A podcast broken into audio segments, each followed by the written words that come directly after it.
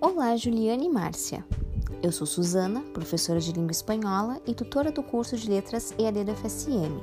Envio esse podcast como feedback para a atividade 5 da nossa disciplina.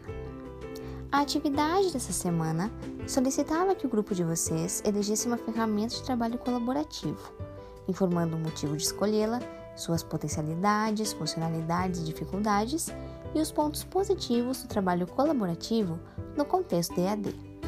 Além disso, era necessário que vocês tecessem comentários acerca do podcast dos outros grupos. Dessa forma, o grupo de vocês cumpriu com a proposta, visto que houve a explanação detalhada por meio do gênero podcast sobre o Google Meet. Abraços!